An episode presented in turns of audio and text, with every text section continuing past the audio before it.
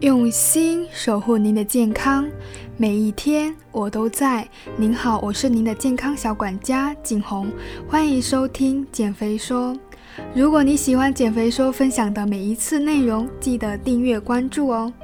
在之前介绍过好几种减肥法，例如高碳饮食法、阿特金斯减肥法、哥本哈根减肥法等等。不知道里面你有没有找到适合你的方法呢？如果还没找到适合自己的饮食法，那今天我将继续介绍一种减肥法——轻断食减肥法。什么是轻断食法呢？轻断食，轻断食也称二比五断食法，也叫间歇性断食法，是由英国医学博士迈克尔·莫斯利提出的一种新的减肥方法。即每周中不连续的两天，每天只摄入像女生五百大卡或者男生六百大卡热量的食物，其余五天自由饮食，不控制。这个方法需要注意的有三点：首先，第一点是不能够连续两天断食，一定要在一周中分开进行，比如一二四五六正常吃饭，周三和周日可以作为断食日。第二，轻断食不是完全断食，有的断食法在断食期间是完完全全的断食，只喝水，几乎就是绝食；有的则在断食期间喝一些特制的清汤、果汁、蜂蜜、糖水或者调配的饮品等，依靠不断提供葡萄糖，使人体在断食期间不至于虚脱。这类断食法对健康十分不利，我们身体的各器官和组织必须进行新陈代谢以维持生命。实施断食后，中断了一切能量来源，很有可能使人患有胃溃疡或十二指肠溃疡，而且在断食结束后再进食时，体重很容易反弹。而轻断食是断食日当天的要求是减少热量，摄入要比平时少。大概为正常饮食的五分之一到四分之一的热量即可。记得不要进行完全断食或者只进食汤水的断食法哦，这是非常有害身体健康的。第三点，当然非断食日也不能大吃大喝，毫无顾忌，也要尽量摄取一些低热量、高蛋白的食物。碳水，比如说糙米、燕麦、玉米等等；蛋白质主要从鸡胸肉、鸡蛋白中获取。然后一定要多吃蔬菜、水果这些高纤维的食物。通过刚刚讲的内容，现在大家对轻断食减肥法有没有大致的概念呢？那好，接着我们来看看轻断食过程中身体对营养素的需求和各种营养素对身体的影响吧。第一，碳水化合物。碳水化合物对血糖的影响非常大，血糖升高会导致胰岛素浓度变高，胰岛素可使体内储存脂肪。但轻断食不是断绝碳水，碳水化合物的供给热能、解毒和节约蛋白质的功能也是不可忽略的。所以是不建议轻断食日的时候全面断绝碳水化合物的摄入，应挑选升糖指数比较低的食物，比如说燕麦、糙米等等。第二，蛋白质补充适量蛋白质可以起到维持肌肉健康、保护细胞功能、调节内分泌、促进免疫力、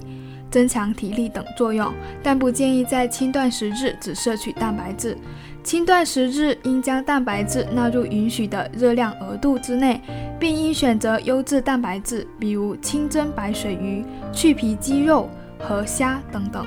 第三，脂肪。轻断食日应选择低脂烹调手法和低脂食物。二零一六年版的《中国居民膳食指南》中有提到，每人每日烹调油量建议为二十五到三十克。轻断食日应尽量减少脂肪的摄入，减少烹调用油，选用低脂的食物，如用少油或者无油烹调方法，用低脂鸡肉、牛肉代替猪肉，以豆制品代替动物肉类。多食用白菜、黄瓜、海带等低脂食物。第四，矿物质。轻断食日应减少食盐摄入，采用低盐的烹调方法，比如说上桌前再放食盐，用酸味代替咸味等等这样的方法。同时建议食用富含钙镁的食物，如脱脂奶和坚果等等。第五，维生素。轻断食日应适量摄入维生素丰富的食物。因为水溶性的维生素是很难储存在人体，一旦摄入不足，很容易出现缺乏症。而轻断食日因为是摄入量会比较低，所以比较大可能会有营养素摄入不足的情况出现，所以建议要专门补充一些富含维生素的食物或者补剂，比如说富含维生素 B 的全麦食品，富含维生素 C 的青椒、草莓等食物。相信大家对轻断食减肥法应该有一定的了解了，但是到底应该如何执行呢？这里我给大家一个轻断食日的参考食谱，大家可以模仿着安排。首先，早餐的搭配可以是玉米粥一百五十克，大约是一小碗的分量吧，热量大概在六十大卡；无糖豆浆一杯，大约两百到二百五十毫升，热量是三十到四十大卡。六十大卡的鸡蛋蛋白可以两个，大约有二十五到三十大卡的热量。这份早餐的热量大约就在一百三十大卡左右。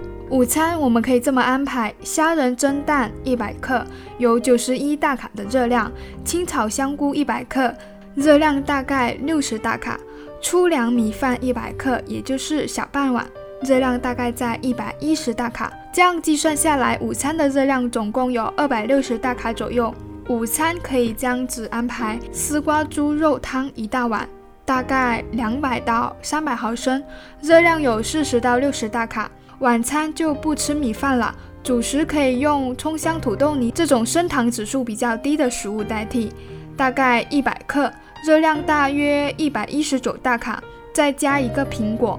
这样晚餐的热量也就两百到两百三十大卡了，一天下来的总热量就能够控制在六百大卡左右。轻断食日晚上要早点休息，避免因为摄入的食物量比平时少而出现半夜饿肚子的状态，让肠胃也早点休息。看上去这种减肥法还算是好执行，因为一周只需要精准控制两天的饮食即可。不需要每天都要按照克数来计算饮食，那么这种减肥法真的是适合你吗？我们一起来看看轻断减肥法是否有足够的科学依据和实验证明呢？轻断食减肥法在世界范围内已经得到了很多权威营养机构的证实，从原理上是好的。但是由于是新兴的减肥方法，对于它的研究时间还不够长，也不够深入，临床研究样本量也比较少，对长期效果以及人体寿命的影响还没有做出科学的判断。很多科研机构对轻断食法所带来的副作用以及本身的安全性是有很大的争议。而且每个人的情况和反应都是不一样的，有的朋友糖原储备量多，断食也没有那么强烈的反应；有的朋友体内的糖原储备量少，一天的轻断食可能会出现比较严重的低血糖反应，比如说头晕。而且，如果没有严格定量控制饮食，只是依靠感觉来安排食物的分量，那有可能会出现断食日摄入过少。这一会也有很大的可能性导致在非断食日暴饮暴食，就是类似于一日过饥，一日过饱，这样反而会对减脂起到反作用，甚至还会伤害肠胃。所以建议大家还是先尝试为主，感觉在身体不出状况的前提下，能有效的降低体重，就可以采用轻断食减肥法。如果在尝试期间会让你正常饮食的食欲大涨，或者肠胃出现不适，那么就不要继续使用这种方法了。要科学饮食，在执行轻断食期间要注意营养搭配，如有身体不适，则要马上停止哦。哪些人群比较适合使用轻断食减肥法呢？一些人采取轻断食法还是很好的，比如平时饭量比较大、特别肥胖、代谢高的人就适合轻断食法，可以帮助这些朋友控制食欲，一步一步的控制食量，最终达到长期的减脂效果。那么什么样的人不能断食呢？新陈代谢率比较低的人就不适合了，因为代谢过低的人效果会很不明显。应该先把身体代谢调理到正常的水平。而容易血糖低的人也不适合，因为轻断食日的摄入比较少，很容易会出现低血糖的症状。以上就是今天分享的轻断食减肥法啦。希望能够帮助你找到合适的减肥法。如果还没找到，可以继续留意我以后的分享内容，我会帮助你找到合适你的减肥方法。我是您的健康小管家景红，下期见。